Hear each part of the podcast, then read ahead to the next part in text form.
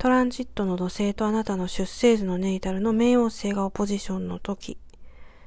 今から約14年ほど前に、このトランジット土星とネイタル冥王星はコンジャンクションだったんですけれど、今現在はオポジションということなので、まあ、この14年前のこの土星の持っている構造の力をより強固にする働きがあったものが、今は、えその事柄が、うまくいっている場合もあれば、そうでない場合も、まあ、二極化して出てくる人によってっていう感じなんですよね。で、例えばもうこの時期は大抵の人はですね、強烈に働くとか、えまあなんかこう責任を持って物事に当たるとか、そういった時期なんですよ。まあ、精神面が非常に鍛えられるっていうこともあるんですけれど、あんまりこうハードワークというかオーバーワークなので、まず健康を害していないかをたまにチェックする必要があることと、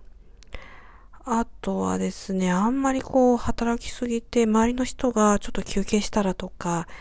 ちょっとこうバカンス行ってきたらとか、もし行ったとしても、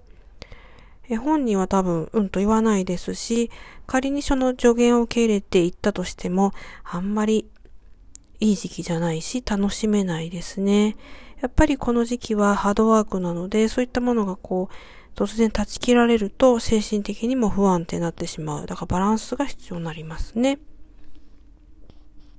それからやっぱりこれ他のね、こう、まあ、オポジションでもそうなんですけれど、今回のこのポジションも、まあ敵っていうのを表しています。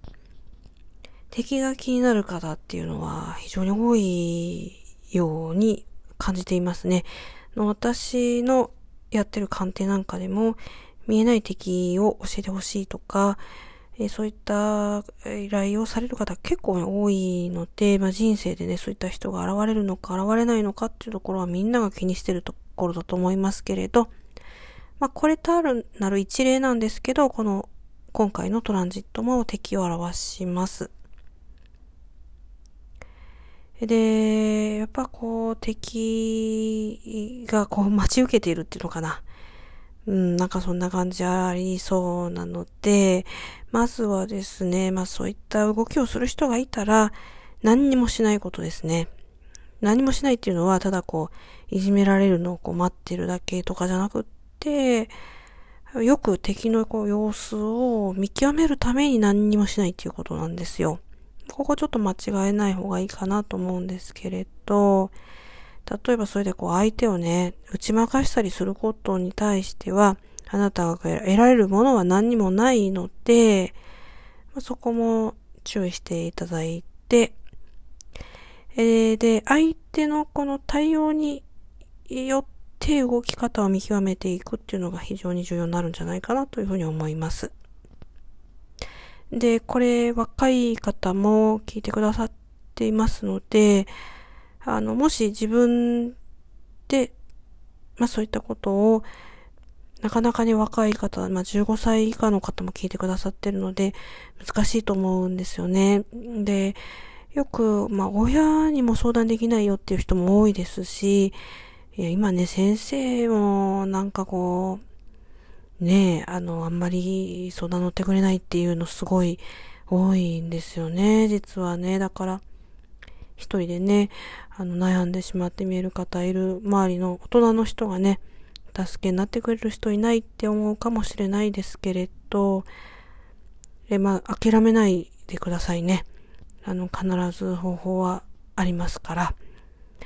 で、まあそういった方にも、まあお伝えしたいのは、相手の動きを、まずはよくね、しっかりね、見ることですね。そして自分の命を守ること。これを、あの、やっていただきたいと思います。はい。で、そうですね。あの、まあ、このトランジットっていうのは、あなたがこう進もうとしてるとき、一生懸命もう本当に頑張ろうとしてるときに、なぜかこう落とし穴があるみたいなところもあるんですよ。落とし穴って言ったらあれなんですけれど、なんかこう立ち塞がるものも、あ人なのかもしれないですし、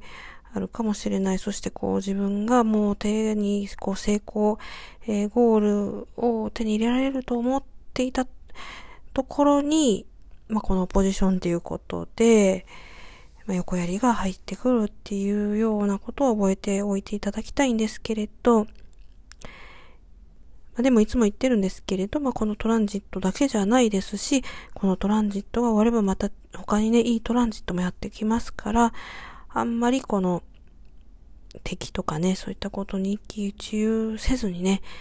あの自分がこうやれることをこう今確実にやっていく。そしてこう勝ち負けにね、こだわらないっていうことも、え、スタンスとして、まあもちろんこだわってもいいんですけど、あんまり極端にこだわると、このトランジット中っていうのは、